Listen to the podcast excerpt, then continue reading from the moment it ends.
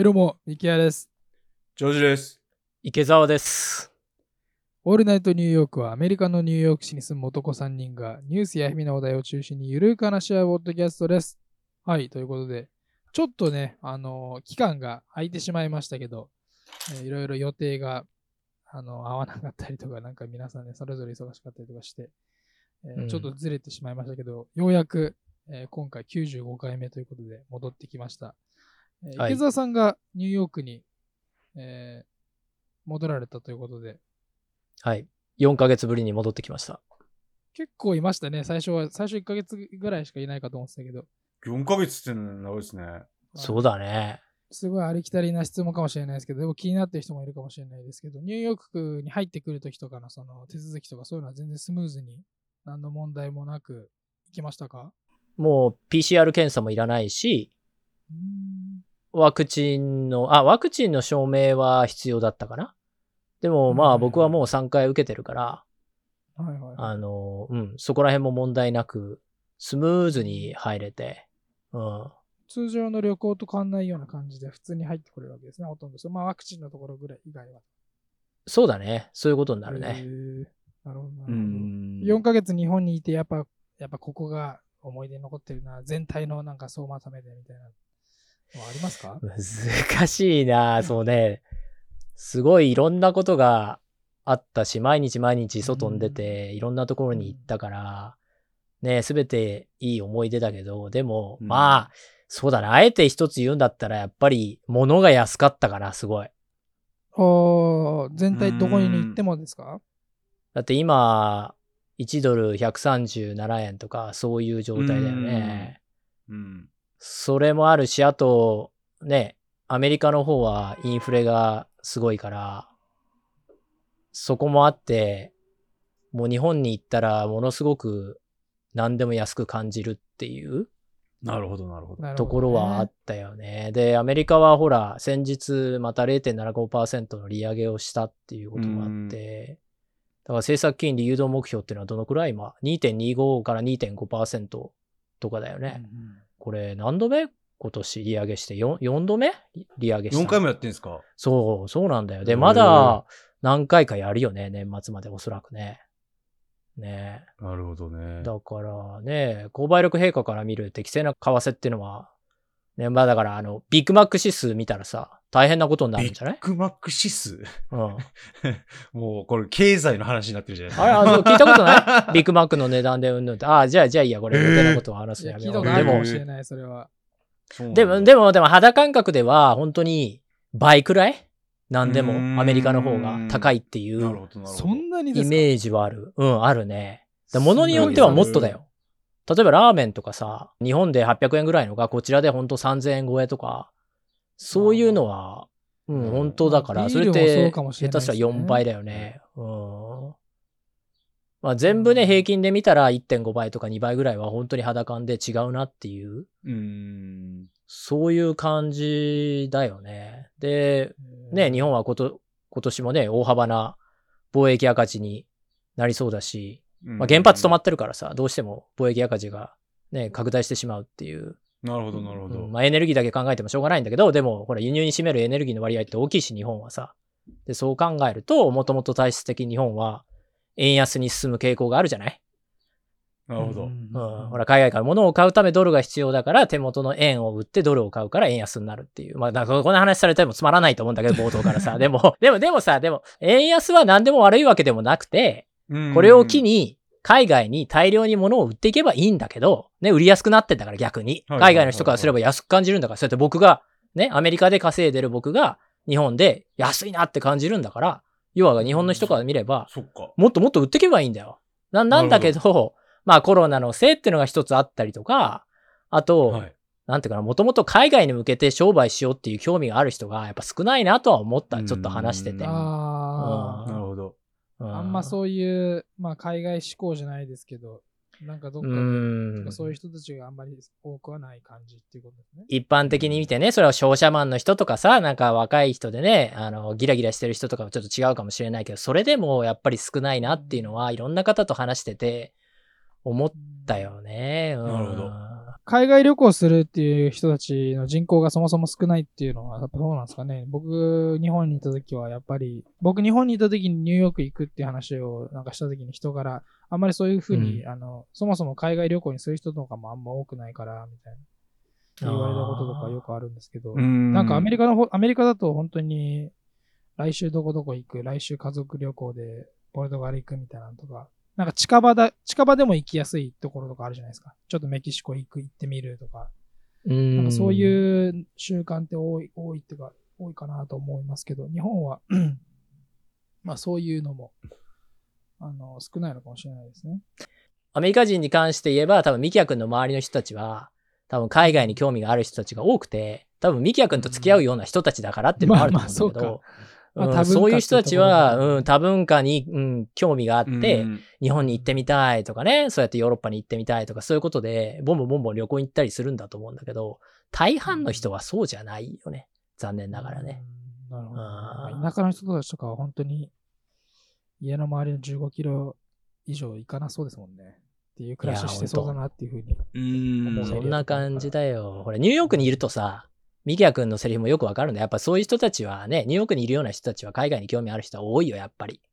うんうん、だからね、ちょっと休暇があったら、ね、あ、日本行ってみたいとか、ね、今度スペインに行くんだとか、確かに僕の周りもそういう話はよく聞くけど、まあ、大半のアメリカ人は、興味ないよね。う。うんそういう感じはするかな。うんなるほど、なるほど。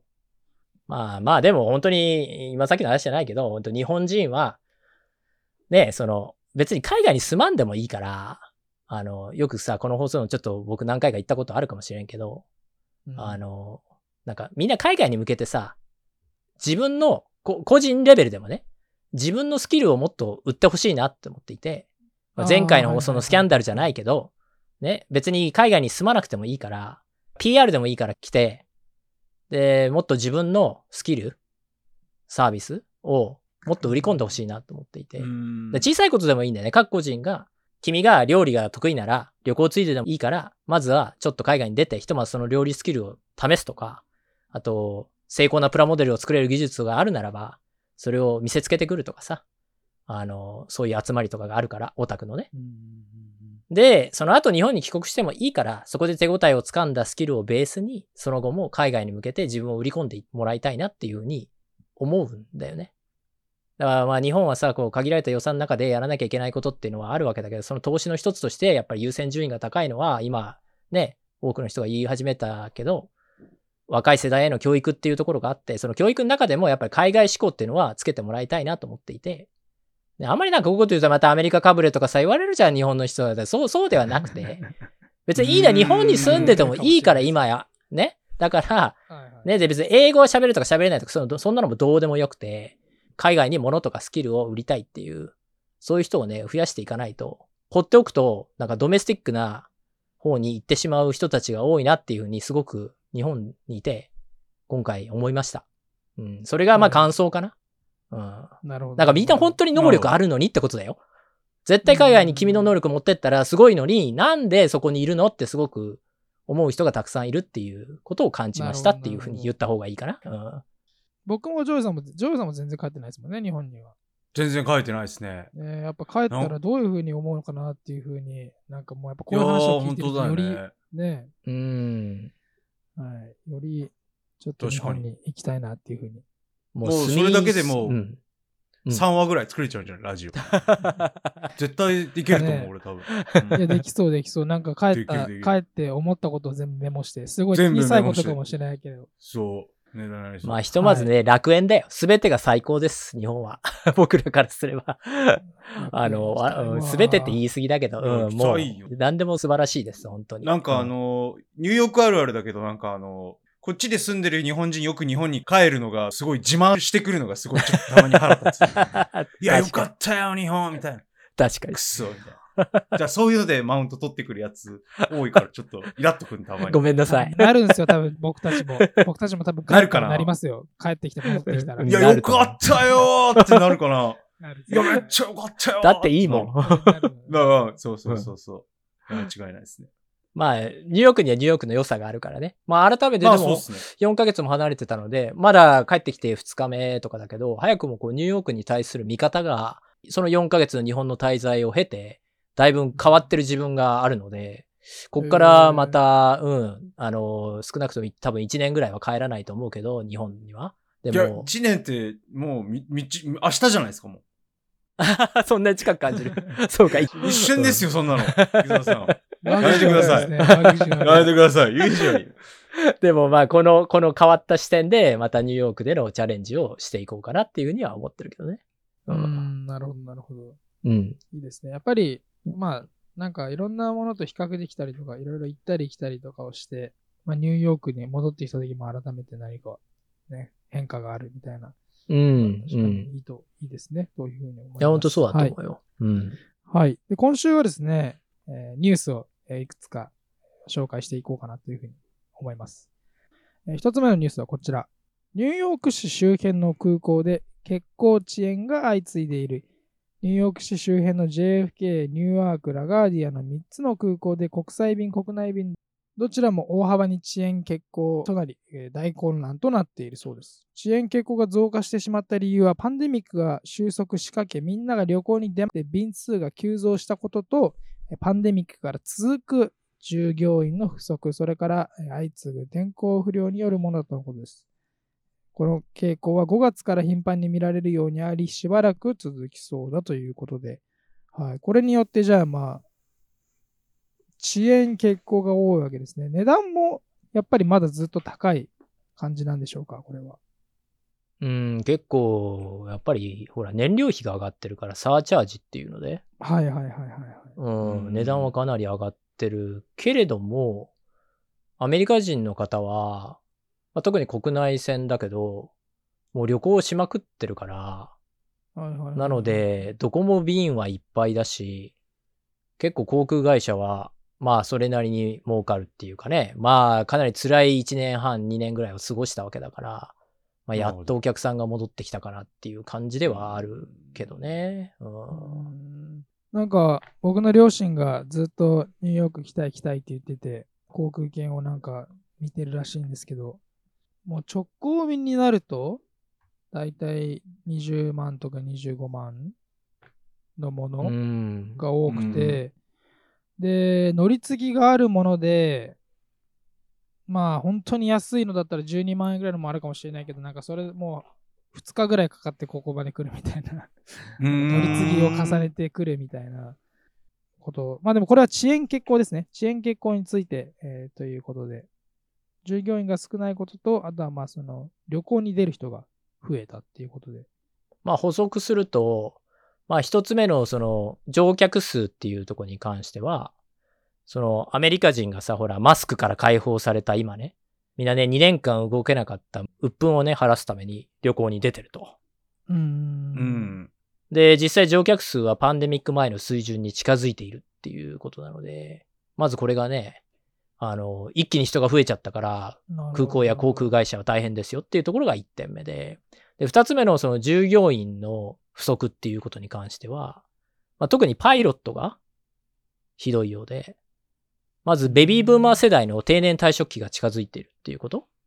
うん。もっと言うと、パンデミック期に仕事がなさすぎて、もともと引退間際だった世代に、まあ、早期退職してもらったっていうことがあって。でね、いきなり今になって需要が戻ってきてしまって、あれ、パイロット足りませんよっていう、そういう状態になってると。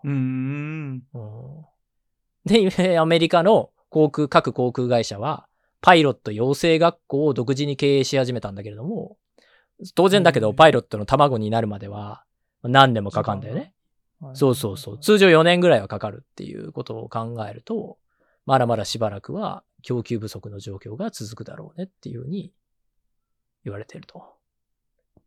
これこんなこと言ったらすぐ怒られるかもしれないですけど、今年末、来年、再来年ぐらいで、なんか、航空系のアクシデント増えたら、絶対それなんじゃないかなって思っちゃいますよね。うん。人がいないから、もうちょっとみんなどんどん使っていこうみたいな感じで、でそれで、あの、ね不正が相次ぐみたいなね。まあそんな、なんか、墜落とかはないでしょうけど、なんかもしかしたらね、なんかネジが、ネジが変なとこにあったみたいなのとか。ネジが、これ何のネジみたいな。あれみたいな。なんか、絶対ダメでしょ、こそれのあったら。これダメっしょみたいな。そうそうそうそう。あれみたいな。ミスが増えやすくなるってことね。まあ彼らはすごい規制のもとでやってるから、まあね、んそんな簡単にはと思うけど、でもまあ気持ちはわかるそういうふうに思っちゃうよねっていうことだよね。うんそれだけね、まあ本当に遅延に関しては本当に、あのー遅延なかったらラッキーぐらいの感じでなんか最近周りで聞きますもんね。うんなんかもう。本当そうね。あるだろうなぐらいの感じで。あとはなんか僕、あのツアーに出てるミュージシャンの人たちの、えっと、最近こ、ここ、えーまあ夏の頭ぐらいから、なんかいろんなところでその大きなフェスティバルがあったりとかして、ツアーに出てるまあ大物ミュージシャンの人たちとかは、なんか荷物をなくされることが多かったみたいな、ああ。っていうことがあって、で、楽器とかは、うん変なとこ行っちゃうと本当に大変なんで、あの、そうだよね買いが効かないから、うん。なんかそういうのはちょっとニュースで見ましたけど、まあそれが従業員の不足と関係あるかどうかはわからないですけど、はい、そういうニュースもよく見ましたね。はい。でも関係あるかもね。おーそう。で、まあちょっとパイロットの話に戻ると、そう、今まではパイロットになりたいとか、あとは、ほら、操縦が好きで趣味で始めたような人って、結構地方とかにいるじゃん、アメリカ人でさ。そういう人って。はい、僕の彼女のお父さん、そうですよ。それですよ。ああ、そうなんだよ。で、そういう人たちって、大体自腹で、ね。まあもともと引退してね、パイロットだった人が引退してっていう人もいるけど、でもそうじゃない若い人とかは、自分で、まあ10万から20万ドルね、これ2000万円とか払って、訓練を受けて、で、その後地方空港とかで、こう実務をしながらね、大手の航空会社から声がかかって雇われる形っていうのが、まあそういう、まあルートみたいなのがあったんだけど、でも最近は、うん、そういう人が減ってしまって、航空会社としては、今さっき言ったように自前で学校を作って育てなければならないっていう風になっちゃったんだよね。もっとコストがかかるっていう。さらに時間もかかるっていう。で、直近の不足を埋めるために、7月にはアメリカン航空とかはいくつかのフライトでは、パイロットに2、3倍の給料を払ってでも、わ頼むよって言って、出勤してよって言って、へううんーそれで飛行機を飛ばすっていうケースもあっ。たそうですね。うん。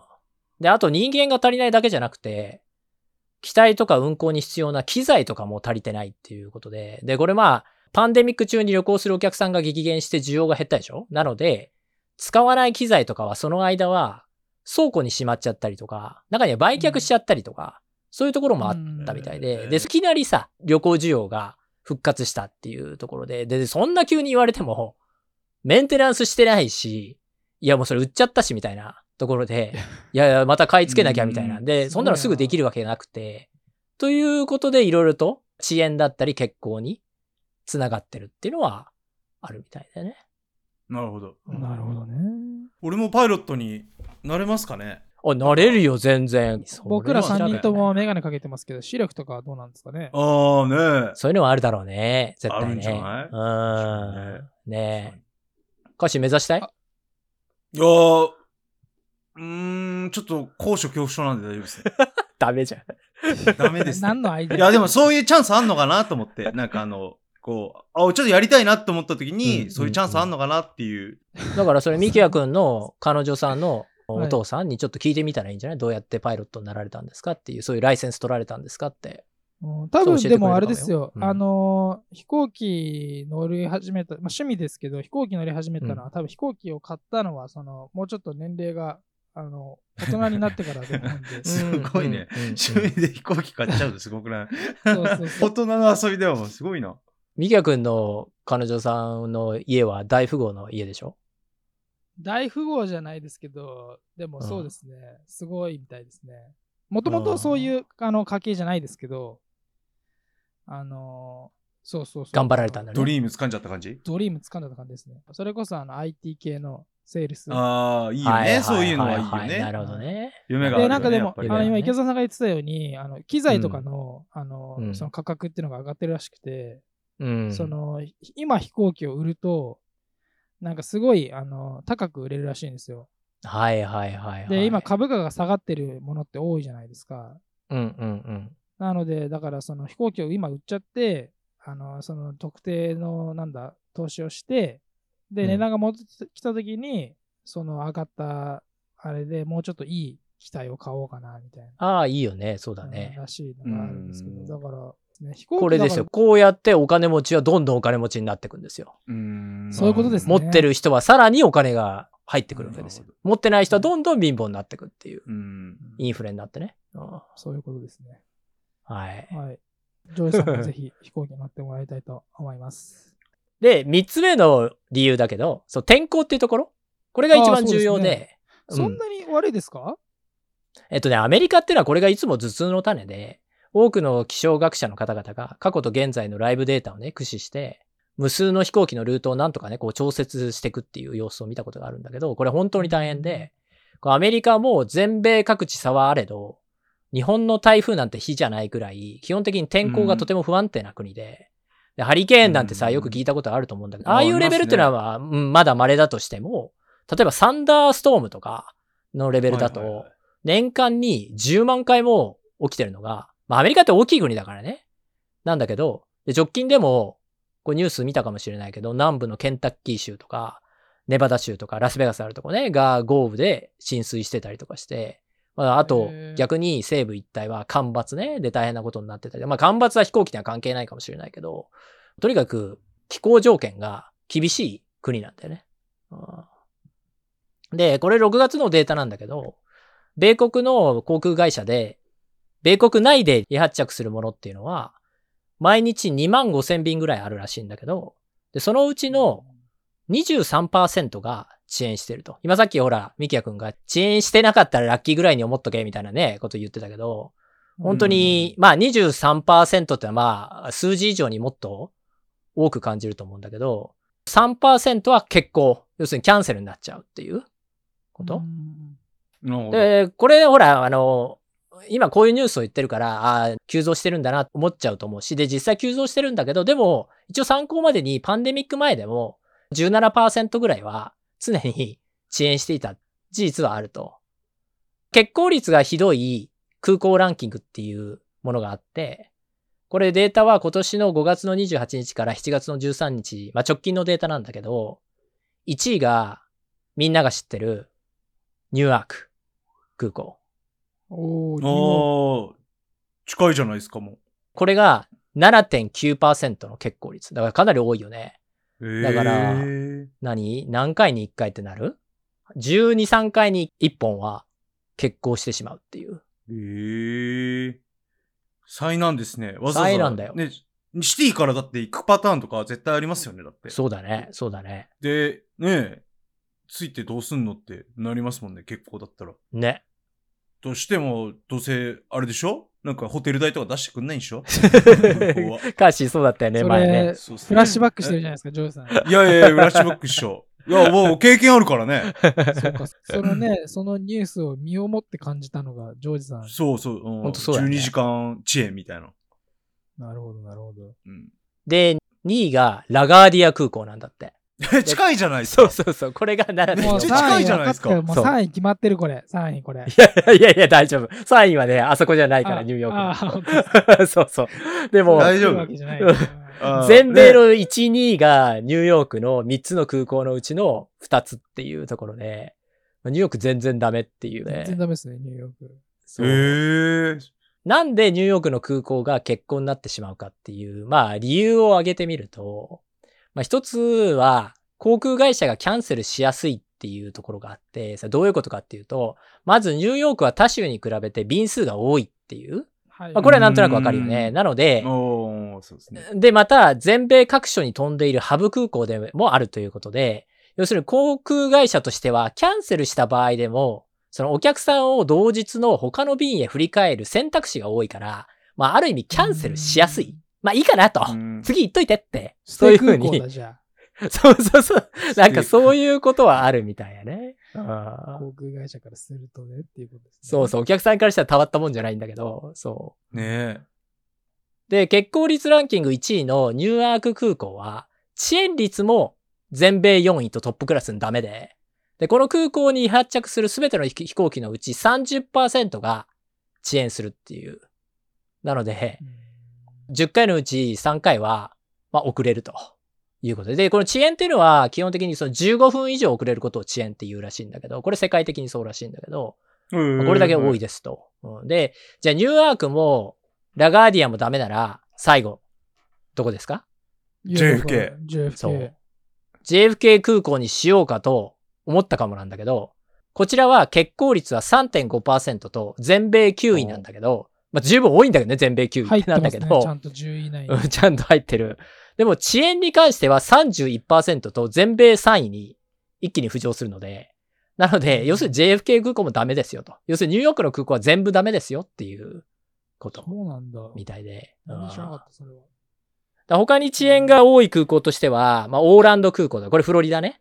フロリダ州ね。はいはいはいはい。おーが、うん、挙げられるけど、こちらはフロリダ州が近年ね、休暇先とか移住先としての人気が爆上がりしてるから、まあ、便数がね、激増して、で、かつこの州は天候が大変に不安定っていう、よくサンダーストームが来るとか、ニュース見たことあると思うんだけどそういうことで、まあ、遅延が増えてしまってるっていうのはあるみたいで、他には、えっと、航空会社別ランキングっていうのもあって、ダメ航空会社ランキング。で、これもみんなが知ってる、ジェットブルーとか、アリージャイアントとか、フロンティア航空っていうスピリットは。出てきてないね、ランキングにはね。ええーー、意外にあ。あ、わかりました、1位。え、それあれですか？一番悪いやつとかあります？どこどこえ、はい。航多分ねこれランキング1、2、3位とは書いてないけど、ひどいので、ジェットブルー、アリージャイアント、フロンティア航空は出てたね。アリージャイアンうんえーもう一つ名前出てないですけどね。どこ？どこ？え、アメリカンエアライン。それ歌詞が嫌いなやつね。自分が乗ったからでしょ、それ。そう。なんか乗ったか。あいつら、つって。でもまあ、あの、こういう、あの、航空会社が特に遅延がひどくて、まあ、約3分の1の確率で遅延しますと。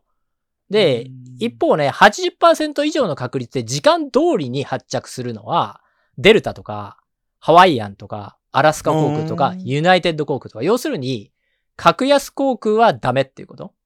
うーん。で、まあ、アメリカン航空は格安航空ではないので、おそらく大丈夫な方には入るはずなんだけど、だからカッシーは多分運が悪かったのかもしれないけど、おー、マイグンネスですね。で、もこれはね、アメリカに限らず日本の航空会社も、LCC っていうね、その格安航空会社の方が、はいはいはいはい。欠航率はやっぱり3、4倍高いというふうに出てて、えまあ日本はちょっとスカイマークっていう、そのいわゆる、あの、格安航空と、あと、フルサービスキャリアっていうね、その、いわゆるそうじゃない、格安じゃないものの、まあ間にいるようなところ、まあ限りなくフルサービスキャリアに近いけど、スカイマークは。そこは、まあちょっと例外で99%の定時運行率を誇るっていう、まあちょっと化け物みたいな会社があるけど、でもこういうところは珍しくて、基本的には格安航空会社の方が欠航率は高くなるっていうことみたいなね。ー、なるほど、なるほうど。やっぱりその格安航空の方が、えー天候に左右されやすい路線へ飛ぶことが多いとか、で、1便が遅れるとそのつ、その次の便も遅れちゃうから、まあ、連鎖的に遅延が生じてしまうっていうところとか、あと整備員の数や熟練度が相対的に低いっていうことで、修理とか点検により多くの時間がかかるとか、そのサービスが、あの、そんなにしてくんないから格安っていうことではなくて、そういう質の問題もやっぱあるんですかね？いや、まあ、う。そうじゃないと思いたいし、実際、きえーちんとした規制のもとやってるわけだから、そうですよね。うん、そうでないけれれども、でも、そのね、どうしてもそういう差が出ちゃうこともあるんじゃないかっていう、あくまで予想だよ。ね。ななるほど、。なるほど。羽がなんか、あれプラスチックできてないあれみたいな。嫌ですもんね。えーみたいな。削る。機材は、そうそう。プラスチックあれっつって。バッテンみたいな、なんか木の継ぎはぎみたいなやつ。なんかついてるみたいな。機体は基本的には、あの、ボーイングかエアバスから買うわけだから、うん基本はね。そうですよね。うんだから同じだと思思うけどっていう、まあでも、修繕するときに何、ここは紙貼っとこうとかそういう話。髪貼っとこうとか。嫌ですよね、そんなの。それは嫌だ、なんかゴリラテープ貼っとけば OK みたいなさ。耐えられないでしょ、状況。耐えられないか。さすがのゴリラテープも耐えられんか。耐えられないでしょそれはあの、ゴリラテープそれはやばいでしょすごけどねすごいよね。うんはいあと、週末の方が遅延する確率が高くなるから、まあ、いくら安いからといって、まあ、LCC を選ぶと、まあ、より高確率で遅延したりキャンセルになるからやめとこうと。まあ、そういうことだよね。なるほどなるほどあーで、まあ、ほら、カッシーみたいな、あの、求心左左翼の人からすると、どうですか、はい航空会社って、こうまたあの、それはエリートばっかで固まりやがって、つって、殿様商売しやがってみたいなね。そうそうそう まあそういうね。セリフが出てきそうなんで。すよ。でも実際にその民間の航空会社からは、遅延の原因は俺らじゃなくて、航空許可を与える連邦政府の航空管制官がトロトロしてっからだよという意見もあって、で、それを受けて、あの、航空管制官の方は、いやいや、遅延は民間のお前らの人員不足だろうがと、何言ってんだこの野郎とか、なんか民間と役人が、そうそう、うんメディアを通して公の場で罪のなすりつけ合いをしてるっていう惨状が繰り広げられていて。結局何も進まないっていう、そう結局何も進まないっていう結局何もできないんだよ。そうそう何もしてないんだよ。そうですねで、そんなことしてたら、こう、役人側に政治家の助っ人が登場して、これが、あの、カッシーが敬愛する彼ですよ。あの、史上最強の左派であり、この無所属議員の、あの、80歳、御年80歳の、あいつですね。そうです、バーニー・サンダース。このおじいちゃん、バーニーおじいちゃんがね、こんなことを言う、あの、ツイッターで、ツイッターだったかな？言っていて、この人員が確保できないともともと分かっていて、結果的に欠航になったフライトに関しては、乗客一人当たり罰金として5万5千ドル払うべきなんじゃないですかっていうような、まあ、そんな過激発言をしていて、さすがだなと思うんだけど、へえ。そう。で、こんなことも言ってて、航空業界はパンデミック時に50ビリオン、要するに5兆円以上もの税金を投入されたにもかかわらず、その見返りにアメリカ人は何を得たかってって言って、混乱、遅延、欠航じゃねえかと。まあそんなこと言ってて、なるほど。もうだから左翼の人たちは万々歳ですよ、こういうセリフ聞いたら。もう大喜びだよね。バンバンザイですね。万々歳です。ハッピーですね。はい。そう。で、まあ、こんな現状だから、皆さんお気をつけてっていうことを伝えているのがこのニュースなんだけど、またこんなね、混乱期を乗り越えるべくね、一人奮闘している政治家がいて、それが、えー今の運輸大臣の、これはもうカッシーの推しメンの人、あの方。あの、セクシャルの人じゃなくて。そうそう、セクシャルの人って言い方が正しいのかな。誰ですか？ブ、ブ、ブ、ブ、ブ、ブ、ブ、ブ、ブ、ブ、ブジェッチみたいなですね。ピート・ブディジェッジさんね。あの、若干ブディ40歳の民主党の星って言われる、うん、前回の大統領選にも出馬した、この人。この人が、うんそう、あの、同性愛者のね、政治家としても注目されてる人だけれども、うん、パンデミック中のね、サプライチェーンからこの夏場の航空事情の対応まで、現在のところ崩壊せずにね、耐えてるっていうのは、このまあピートさんがリーダーシップを発揮し、的確にね、処理をしてるからっていう話が、まあ最近ちょっとちらほらと出てくるようになってきて、まあここはね、民主党のファンとしては、お手並み拝見っていうところのそういうことですね。うんなるほどなるほどようですね。うん。実際民主党はちょっと最近ね、いいキャラが少なめであるから、このままだとトランプさんにね、押し込まれちゃうから。これ、これ、こ来られると、あれ。そう。だからまあちょっとこのね、若手に頑張ってもらわなきゃなっていうところではあるかなっていう。そうですね。うん。そこでちょっと彼は注目株かなというところではあるかなと思います。はい。なるほど。うん。このブリジェッジ大臣自らね、ジュライフォース、その7月4日の独立記念日の周辺に飛行機に乗ろうとして、実際キャンセルになっちゃったんだって。大臣自らね。ああ、なるほど、なるほど。そう。で、うんその際に一般人として航空会社に交渉をしたところ、キャンセルの見返りに2500マイル、30ドル相当を提供するって提案されたんだって。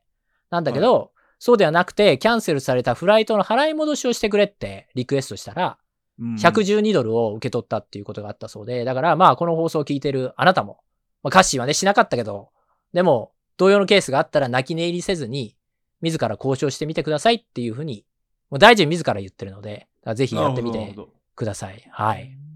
まあ、僕のケースは、あの、リスケジュールですけどね。ああ、そうかそうか、はそうだよね。はい。ね結局、あの、お金は一銭も、その、運賃だけでちゃんと帰れたんで、はい。でもなんか電話する。と、電話すると、なんかもしかしたら、あのーバウチャーもらえたりとかうんあると思うよなんかアメリカってそういうのよくあるじゃないですか。あるあるある。バウチャーって、あのあのな何、んか、なんかお食事券とか次ホテル券とか50ドルとかああ、え、そうそうそうなの？そうなの？そうそう僕はそれでホテル泊めらせてくれたからね、その晩ね。ええうん。無料で。うんはい言ってみたらいいと言。わないと。言ってみたらアメリカやっぱりうんそうですね。うんちょっとそこは、あの、ちょっとあれですね。俺が今後頑張っていくところですよね。そうだね。まあ、めちゃめちゃ待たされますけどね、カスタマーサービスで。そうそうそうそうはいそうそうそれはまあまた別のね。えーふざけんなよみたいな。それはまた次回の話ということで。うん。はい。はい。え続いてのニュースはこちら。これはなかなか僕は今まで聞いたことないんですけど、ニューヨークのビーチでサメが出没、閉鎖にうん上手ですね。ニューヨークは今まさに絶好のビーチシーズンですが、ニューヨークでビーチといえば必ず名前が挙がるのがロッカウェイ。えー6月以降、このロッカウェイビーチやロングアイランドのいくつかのビーチで少なくとも5件のサメの目撃例があり、一時期遊泳禁止となる事態が発生しています。えー現在のところ、死亡事故はないが今後訪問予定の人たちは注意が必要ですというえーことです。ロッカウェイはね、これ僕、ジョージさん行ったことありますね、我々。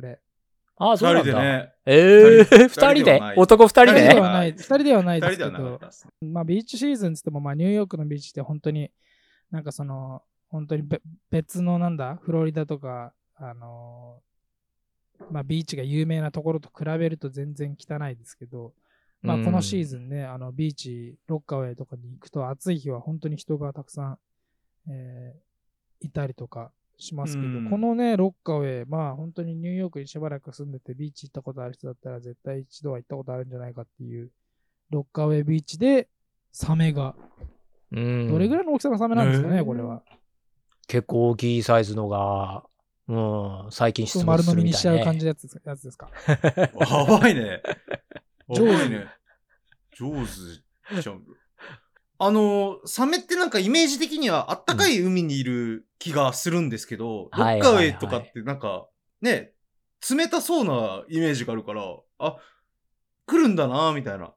とってもいいポイントおかしい。そうそうそう。実際に、そんな感じしないですか？う。うんん、あのーサメっていうのはニューヨーク近郊の海岸では、まあ出没すること自体は珍しくはないんだけど、でも頻繁には出ないっていうところで、過去100年の間にニューヨーク州が記録したサメによる人間への攻撃っていうのはわずか13件しかないんだよね。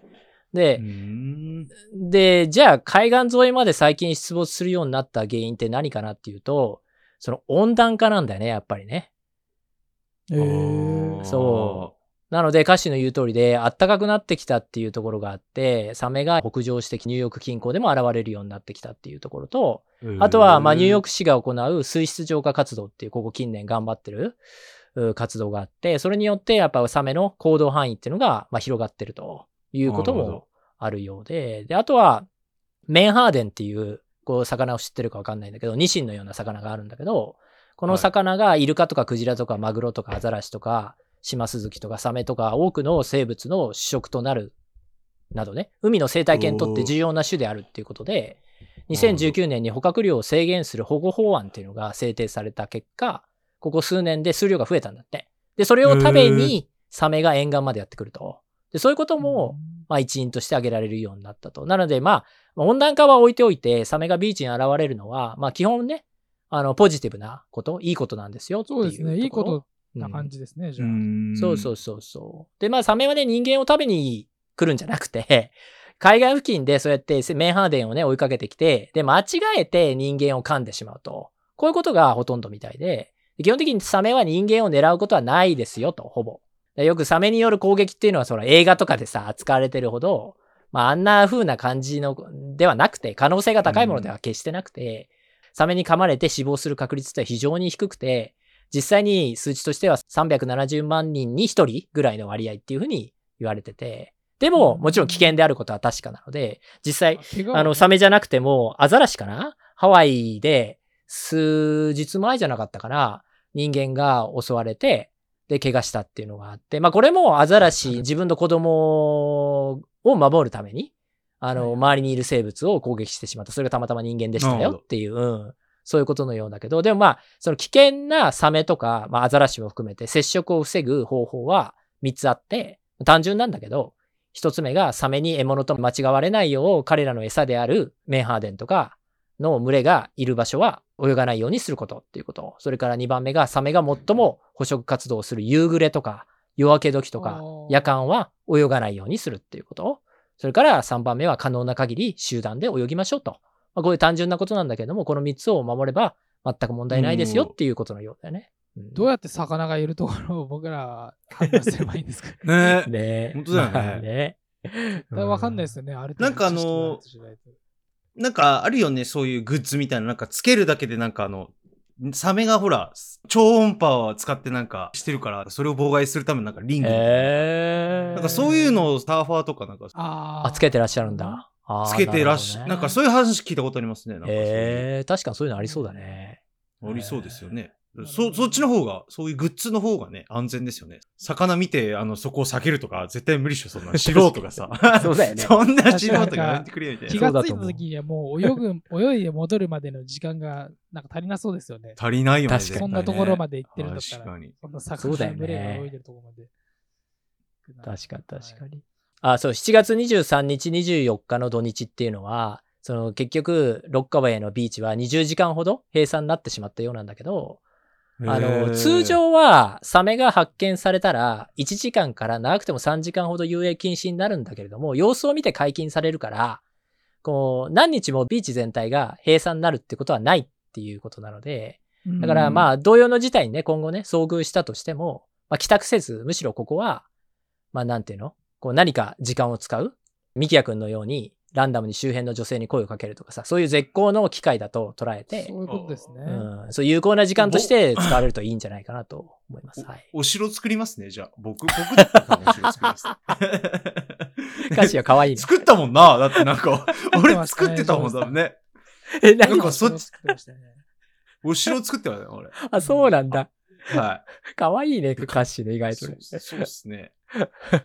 なんかこなんか小さい子供とか寄ってきて、なんかバケツとか持ってくれるから、そこに砂詰め込んで、なんかこう、バーンあって、あの、子供に人気ありそうだからな 一緒に遊んでそう、すげえ。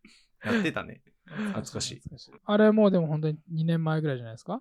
夏。あ、まあ、コロナの時ねそうなんだニューヨーク市もちゃんと対応は考えていて、監視用の今ドローンで監視したりとか、あとライフガードの人数もまあ25%ぐらい増やすっていう決定をしたようなので、まあ、なのでまあライフガード狙いの女性の方々にとってはたまらん事態っていうこともでもあるかもしれんし、あと、あとね、7月23日にマンハッタンからロッカウェイビーチ行きの8月限定フェリーであるロッカウェイロケットっていうのが就航したので、まあ、こちらね、うん。ロアマンハッタン、そう、かっこいいでしょ？こちら、ら、ロアマンハッタンの東側から、あの、1日3本出てますので、まあ、ぜひね、これご利用いただければと思いますいいですね、それ。え、いいでしょ？なんか調べれば出てきますか？ロッカーウェイ。出てくるよ、ロッカウェイロケットって。うん。ロッカーってそうそうそう出そう、調べたら出てくるよ。か。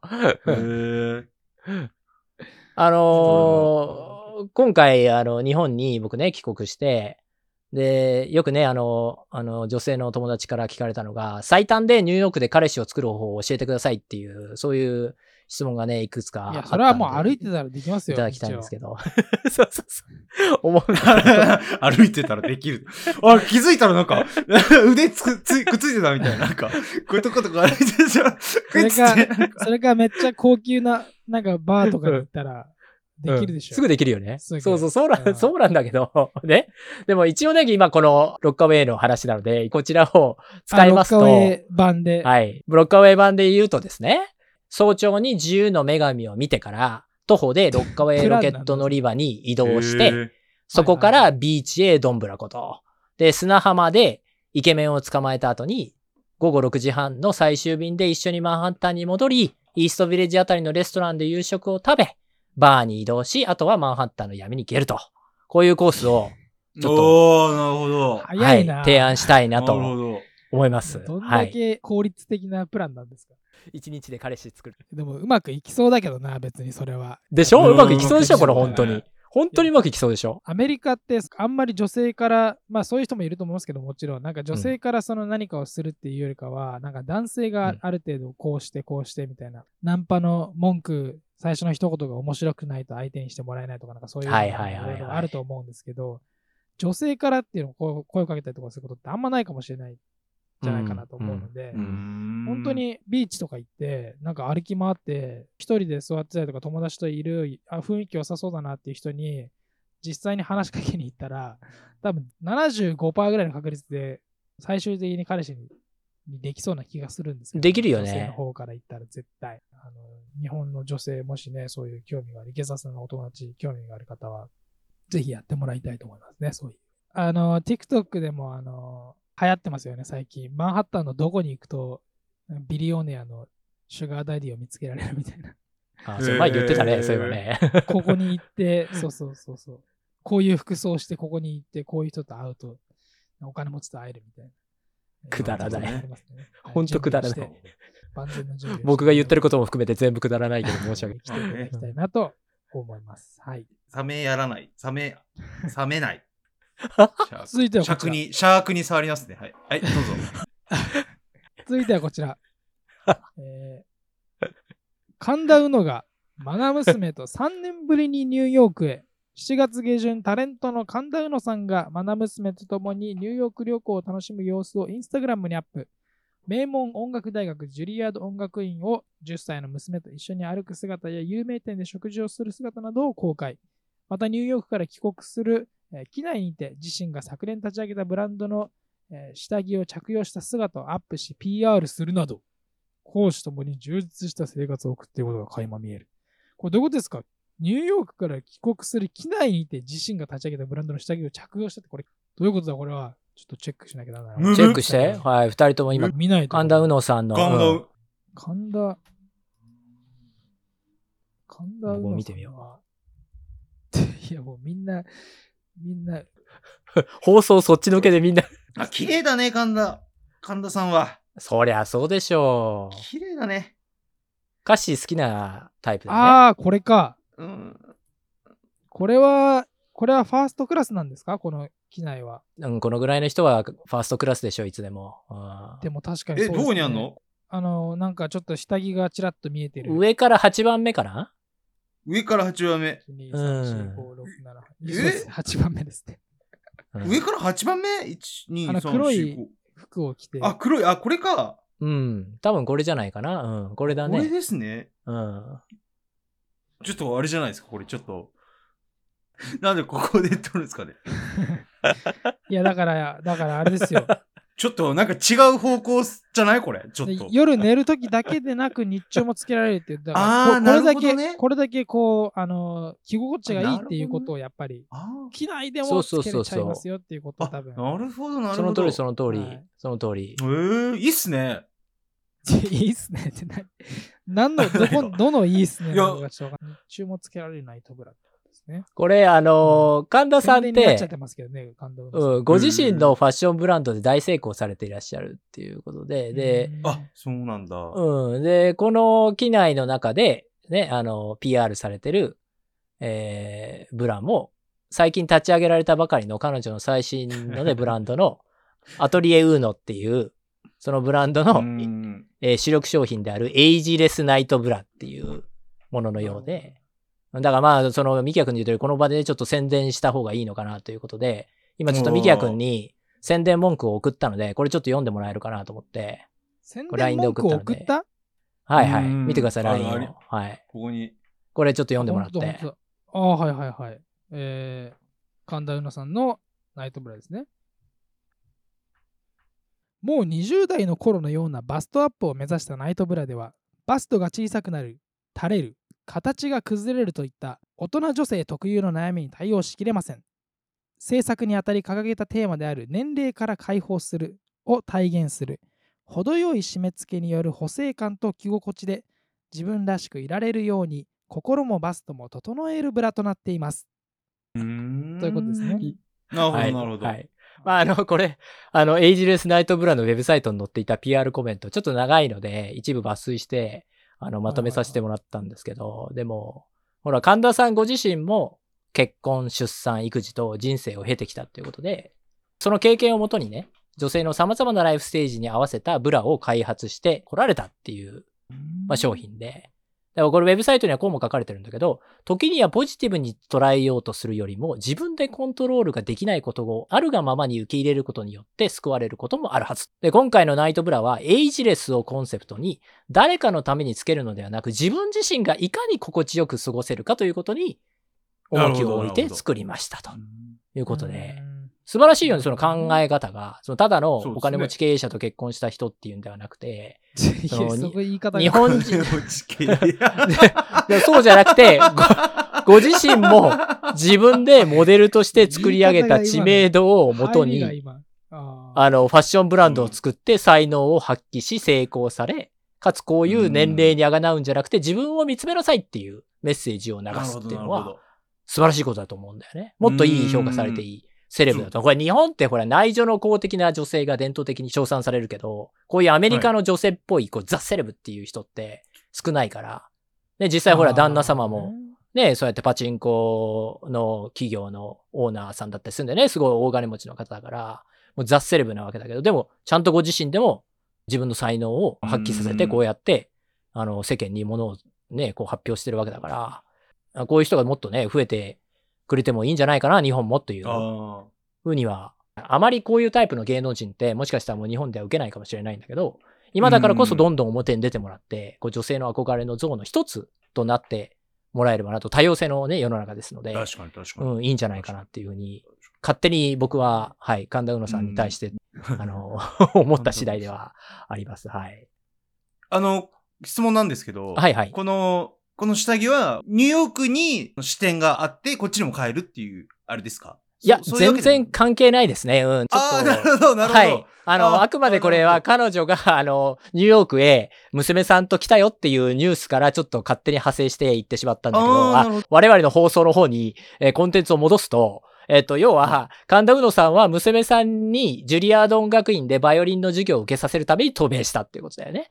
でで、あのーマレアっていうお店知ってる？これ、あのーコロンバスサークル近くのイタリアンシーフードの店？ミシュラン一つ星なんだけど、あの、ここってあの、アルタ・マレアっていうレストラングループの一つで、アイフィオリって知ってる？この店もイタリアンの、イタリアンフレンチかな？ミシュラン一つ星の店なんだけど、知らないかな、うん。ここのレストラングループが結構有名で、あの、オーナーがエジプト出身で、多分国籍もエジプト人かな？で、メルリリンチの CO を務めた方なんだけど、リタイアした後に、こうマイケル・ホワイトさんっていう名物シェフと始めたグループで、まだ20年ぐらいじゃないかな？あの、立ち上げて。でも、もうニューヨークを中心に DC とかマイアミとか全米各地、トルコのインスタンブールとかドバイとか十数店レストランを展開していて、で、まあ、ここに神田さんはお気に入りっていうことで行きましたみたいなインスタを上げてましたっていう。そなるほどなるほう、ど。うん。無理やり一応ニューヨークに話を戻さなきゃなと思ったので。ちょっと下着の方に行っちゃいましたね。もしかしたら、いや、でもちょっと、そのブランドあの、ギフトとかでいいかもしれないですね、と思って。そっちなんだ、やっぱ。ちょっと話を戻すとね。誰に？いやー、わかんないですけど。はい、続いてのニュースはこちらです。地下鉄の排泄物被害が急増中。これはもうずっと最近話に出てますね、うん我々の。我々のポッドキャストに毎回糞尿の話が出てくるっていう感じです。確かに。パンデミック以降、乗車率の低迷が続くニューヨーク市の地下鉄で排泄物による被害が急増中。パンデミック前の19年と比較し、乗車率は60%にもかかわらず排泄物で汚れた車両に関する報告件数は19年とほぼ同じレベルで推移し、今年に入ってから最初の6ヶ月だけで1689件に達しており、ニューヨーク市は現在清掃員を急募とのことです。これはいい管理になるんじゃないですか？今、清掃員になったら。ねえ。ホームレスの方々用のトイレってないもんね。ない。まあ、そもそもあの公共トイレが全然ないから、ニューヨークそうは。、トイレつけろよって話。やっぱしちゃいますよね。もしかしたら、もしかしたらこれはホームレスの人だけじゃなくて、多分酔っ払った若者たちが、みんなよくあの電車と電車の間のところでああ、はいはいはいはい。するね。タッチションをしたりとか、あとあそこで、るね。あそこで酔っ払った人吐いたりとか、あの電車と電車の間、日本ははいはい。あのちゃんとなんかチューブみたいな感じでつながってますよね、多分。外見えないようになってますよね。うんうんうんそうだね。でもあのニューヨークの地下鉄ってああのーその電車と電車の車両と車両の間にこうまあ本当は移動しちゃいけないんですけどできるようになってて。で、うん。その外に本当にそのまま外がにつながってる。えーそこであの用を足す人がいる、いるよね。うん。うん、でもすごいですね。乗車率が60%、えー比較して19年と比較して乗車率が60%にもかかわらずほぼ同じレベルの推移で6ヶ月しか経ってないのに1689件ですよ。これは、ね。でも僕は本当にあんまりないんですよね見ること。まあ尿かなって思うものは結構ありますけど糞かなって思うものはあんまりどうですか？池澤さん、あ、てか電車乗らないか、池澤さん、ほとんど。ジョージさんとかはどうですか？俺見たことないんだよね。あの、尿は確かにああるけど、糞の方は、プープの方はないですね。うんねうーん。あ犬のあプー、プーと間違えてるのかもしれないですけど。犬がしたまんまにしてっていう。そうそうあるかもしれないし。そうそうこれは車車両の中なのか、あ、でもあ排泄物で汚れた車両に関する報告件数ってうん車両の中も多いみたいね、結構そう。ね。中？ひどい話ですね、これは。ひどい話だな。え、中って何？あの、動いてる電車の中で、あの、出して、うんってことでしょ？だから。そうでもねうんでも僕、見たことあるかもしれない。あの、え？まあ、車両、右端、左端あるじゃないですか。車両の端っこの方の、あの、まあ、その車両のベンチというか、まあ、椅子のところに座ったホームレスっぽい見た目の人が、もう普通に、もう、その全体の車両全体の乗車率は本当に6割ぐらいで普通に人乗ってたんですけど、うん。あの端っこの方で、あれは糞だったか尿だったか分かんないんですけど、ズボンを下ろしてすごいなんか、うーって感じになってて、えー、マジ？で、なんか、えでもね、多分ね、尿だったんじゃないかなと思うんですよ。なんかそ、なんかこう、水たまりみたいなのが下にできてきてて、こうみんな、あこう、やばいやばいって言って、あの出てって、でもあの別に攻撃的な感じじゃなかったんで、多分用を足し足されてるだけ感じでしたけど、ー。したかったんだね。うん、あのーちょっとそういう出来事しなかったんだね。いやーありましたけど。ちょっとね。はいこれ、あの、清掃員の給与っていうのは、今募集中のね、清掃員の給与っていうのは1時間あたり19ドルからスタートで、6年後には31ドルまでアップするっていうこと微妙だなぁ微妙だよね。えー微妙だよね。微妙な金額ですね。だったら他の仕事するだろうなみんな。まあね、6年経って31ドルだからな、ちょっとな。6考え年続ける。それは清掃員は別に必ずしも糞尿に出くわすとは限らず、まあだから全体の清掃ってことですよね。地下鉄清掃員ってことですよね。も、これだけさ、ケースがあればね、ね毎日のようにどっかでは発見するんじゃない？やっぱり大変だよね。んなかなかね、お仕事としてはね。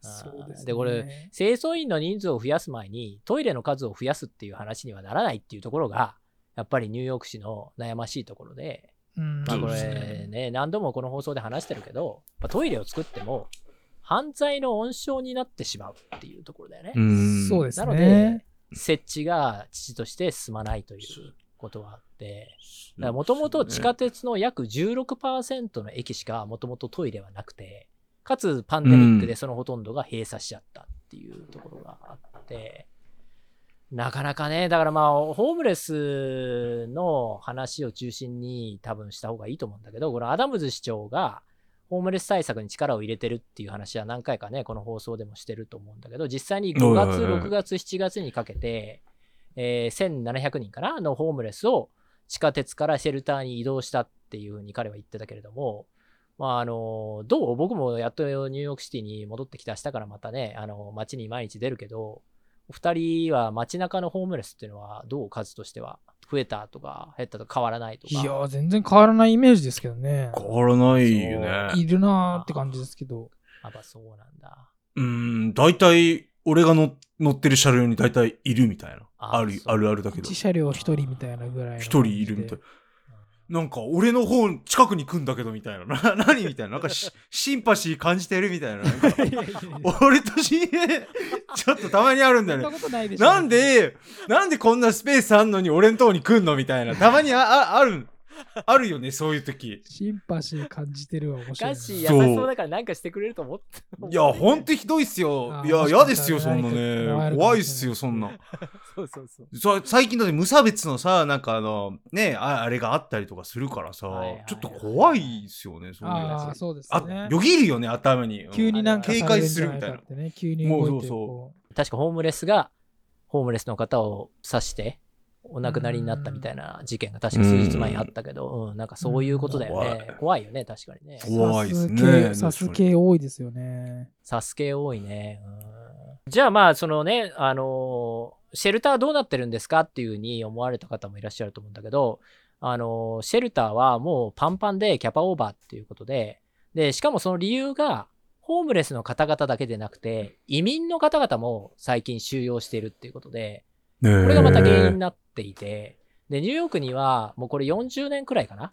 夜の10時前に、あの、ニューヨーク市にやってきたホームレスは、その子供も含めて、その日中にシェルターに連れて行き保護しなければいけないっていう、通称ライトトゥーシェルターっていう、シェルターへ行く権利っていう法律があるんだけど、5、6、7月にかけて、南米、主にベネズエラからアメリカ国境を越えて、移民の方々が3000人ほどまとめて一斉にニューヨークにやってこられたっていうことがあって、その一部の方々用のシェルターが用意できなくて、受け入れ所の床で寝てもらうことになってしまったっていう、そういう事件があってね。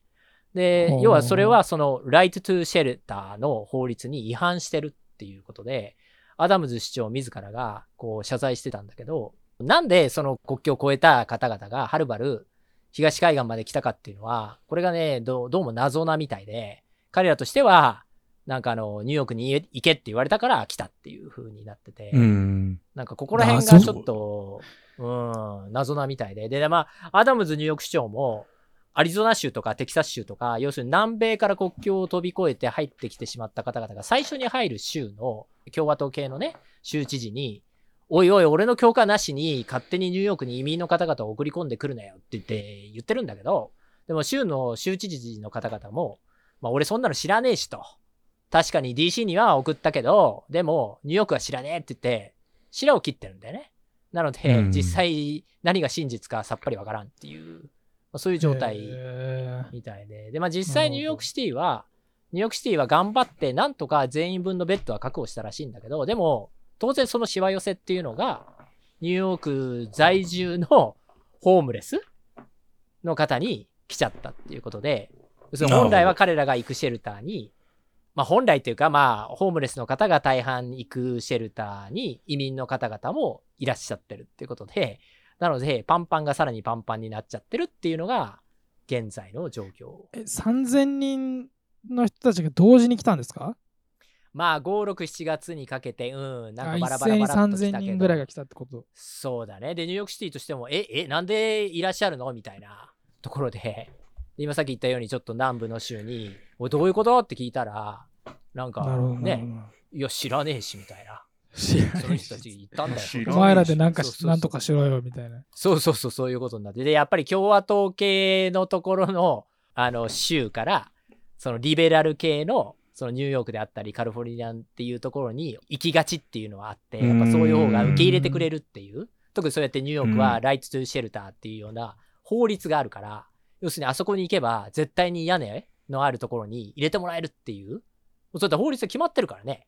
なので、ね入れなきゃいけない。うんなので、絶対保護してもらえるっていうことを、まあ移民の方も知ってるか知らないかわからないけど、なので目指すっていうのはあるよね、そういうのは。なので、ここの right to shelter は当然他の州、あの、他にもいくつかの州であった気はするけど、でもほとんどの州はこういうものはないので、やっぱりあるとこに行きがちだよね。それは助けてもらいたい方は。うんそうそうそう。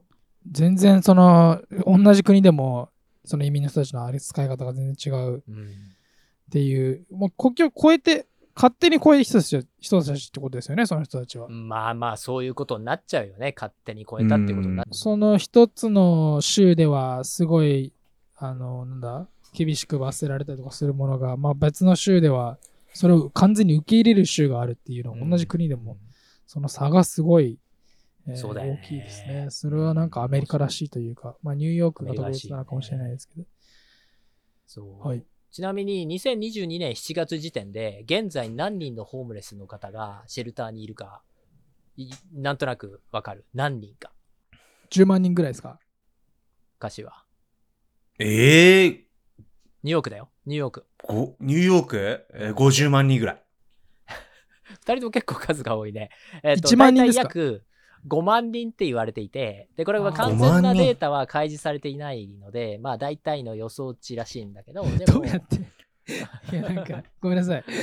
今、なんかそれどうやって数えるんだよと思って、今、普通になんかバードウォッチングみたいにこれカチカチしてる人がいるのかな。通った、通ったホームレスこうやって、交通安全整理の人みたいなのあるよね。あるよね。まあ一応ね、ほら、シェルターは、あの、じゃあ、シェルターの方でね。きちんとしたそのうんうんあのー団体が管理をされてるから、まあ、そこでの数値なんだけど、でもやっぱシェルター側も追い切れてないっていうところみたいで、毎日やはり出入りっていうところがあるので、なので、まあだいだいたいこれぐらいの数字だろうと。で、かつ2022年に入ってから毎月少しずつ増えてるっていうところみたいで、で、この人数っていうのは、1930年代の世界大恐慌の時と同じぐらい、過去最高の水準にまで、このままだったら増加してしまうんじゃないかというふうに言われてて、まあ昨年もうちょっと、多い時期があったんだけどね。でも、あの、このままだとまずいよねっていうところ。で、この人数に加えて、シェルターに行くことを拒否して路上に住んでいる方々っていうのがまだ数千人いるだろうっていうふうに言われていて、うんなのでね、今さっきカッシーとかミキヤ君に聞いたけど、まだまだ街にたくさんいらっしゃいますよっていうことだったので、多分そういう方々は数千人いるだろうと。なのでこの方々を含めるとちょっと総数っていうのは、もう把握しきれないぐらいいらっしゃるんじゃないかなと。で、人種では56%が黒人、32%がヒスパニック、7%が白人。からアジア系とネイティブアメリカンは1%以下と。で、まあその他4%は特定不明っていうことだけども。なるほどまあ、あ特定不と、うんそう、特定不明という、まあ要するにご自身でお話しすることができないとか、ご自身が何の人種かはっきりと述べることができないっていう方もいらっしゃるのかもしれないよね、なるほど。うん。で、やっぱりその精神疾患の方の割合も多いっていうところなので、うん増え続ける一方ですけど、なんかその、うんホームレスという、その、何状況から脱するみたいなプログラムとかないんですかね？なんか。はいはいはい。うん。なんか、まあ、精神疾患の人は多分結構時間がかかって治すのは大変かもしれないですけど、なんか、なんか、テンポラリーの人とかいるじゃないですか、絶対多分。うん。昨日まで仕事してましたけど、亡くなっちゃってホームレスになりました。はいはいはいはいで、で、そこからちょっと復帰しようみたいな感じから、こう、何？そういうプログラムがあってみたいなっていうのはあったりするんですかね？なんか、増え続ける一方っていうニュースしかないから、その状況からどうやって脱するのみたいな。結局ホームレスはホームレスのままなのかなみたいそうやね。とってもいいコメントだと思うんだよ。な。で、うん実際に市の方ももちろんそれを目指すとは言ってるんだけれども、でも、現実は毎日のようにこうやってくるホームレスの方々にいかに食事とね、住まいを与えるかっていうところにだけに、どうしても手が回ってなくて、で、うんまあ、議論としてあるのは、やっぱりシェルターの数をまず増やさなきゃいけないよねっていうのが市が考えているところなんだけれども、シェルターを建設する場所を決めるだけでも一苦労で、特に裕福な地域では、白人とかアジア人が多く住んでいて、でそういうとこでは、あの、猛烈に反対運動が起きちゃうんだよね。シェルター建設をしましょうってなると、すごい反対運動が起きちゃって、なかなか進まないんだって話が。うん。やっぱり理由の一つとして今さっき言ったようにそのホームレスの方精神疾患の方の割合がまあ比較的高いという事実があってその点が治安の悪化を招くっていうことがよく言われてるからなかなか賛同を得られないというところで前ニューヨーク市長のデブラシオさんっていらっしゃったよね。あの方がフェアシェアって言っていて要するに裕福な方が住む地域もそうでない方が住む地域もフェアに公平にシェルターは同程度建設させてほしいっていうふうに訴えてたんだけど、まあ、実際はそうなってないと。要するに、なんていうのかな、港区女子たちにとっては、自宅近くにシェルターができるってことは許容しがたいっていう、まあそういう感じだよね。なので、まあ港区女子をそれ。でもう、んシェルターを新たに作れないから、じゃあ違う手だということで、経営不振のホテルをシェルターにするとかいう試みも昔からやってんだ。まあ一回ちょっと中止になったりとかしたんだけど、また再開するかもしれないっていう、まあそんなことを今やってるってところなんだけど、でもそのカッシーが言ってるのはその通りで、その議論として最近出てきたのが、これだけのシェルター用の予算があったら、市が力を入れてるようなシェルターっていう仮の住まいを拡充するより、もっと他のプログラム、その教育プログラムであったりとか、あと、やっぱ格安の値段で手軽に住める家を提供することで、生活基盤を各個人が構築して、定職についてもらって、で、一市民として安定した生活を送ってくれるようにサポートする方が、よっぽど重要なんじゃないかと。要するに手が回ってないからってシェルターだけ作ってね、どんどん人をね、こう入れてそこに住まわせればいいんじゃないかって。でもそうすると一時的な住まいになるだけで、彼らはどうやってこれから生きていけばいいかっていう先が見えないと。でそういうことをするんじゃなくて、きちんとその先が見えるようなサポートの方が必要なんじゃないかっていう議論はやっぱ出てて、で、まあそれを受けて一応その先週にアダムズ市長も、えー何十億もか、何十億ドルもかけて、100世帯分の新しい格安賃貸アパートをブロンクスに作るっていうふうに発表してたりとか、まあ一応少しずつ方向性は変わってきてるっていうふうにはなってるみたいね。だって、あの、二人、あの、ホームレスの方々のシェルターの平均滞在期間ってどのくらいだと思う？1週間。3日から1週間ぐらいですか？歌詞は。え？入れる、入れる分までいるんじゃないの？ですかだって、え、1ヶ月、1年、2年とか、3年とか、うんそんぐらい？歌詞の方が近い。えー、大体そうなんですか？600から700日ぐらいいるんだって。一回あみんなすぐ出たいのかと思ってました、シェルター行く人うとして。ん。出てもやることがないんだよ。だから元歌詞の言う通り、出た後に生活をしていけないし、かつ、その住まいが見つからないから、安い住まいがないから、どんどんどんどんほら、ニューヨークの家賃は上がってくから、あの、うん働かないと当然住めないし、でも仕事もないし、どうすればいいんですかっていう状況の方々がたくさんいらっしゃるっていうところ。だからそこのサポートをしないと、永遠にシェルターは数が増えるだけで、もうすでに市内に170箇所近くあるから、うんもうそれをどんどん増やそうとしても、今さっき言ったように、その裕福な地域のね、えーところは反対運動が起きたりとか、先に進まないので、で、これだけで、今年だけで20億ドル、なんか2500億円もの予算がニューヨークシティで使われてるというところもあって、えー、これでは先が見えないよねと、民主党議員の方々のゴールが見えないっていうか、こう増え続けるホームレスの住まいを作り続け、移民を無制限に受け入れて、その先に何があるのかなっていう、そういうようなことを書いてるようなメディアも僕は見つけたことがないし、政治家の言葉も聞いたことがない。ひとまず彼らに宿をあげるんだと。彼らの住まいを作るんだっていう話しか聞かないから、だからうん昔のようなことを言う方々がもっと増えて、そのプログラムの方にもっと注力しないと、そうじゃないと先は見えないよね。それはその通りだと思そのさっきのあの清掃員が全然いないって言ってたやつあるじゃないですか。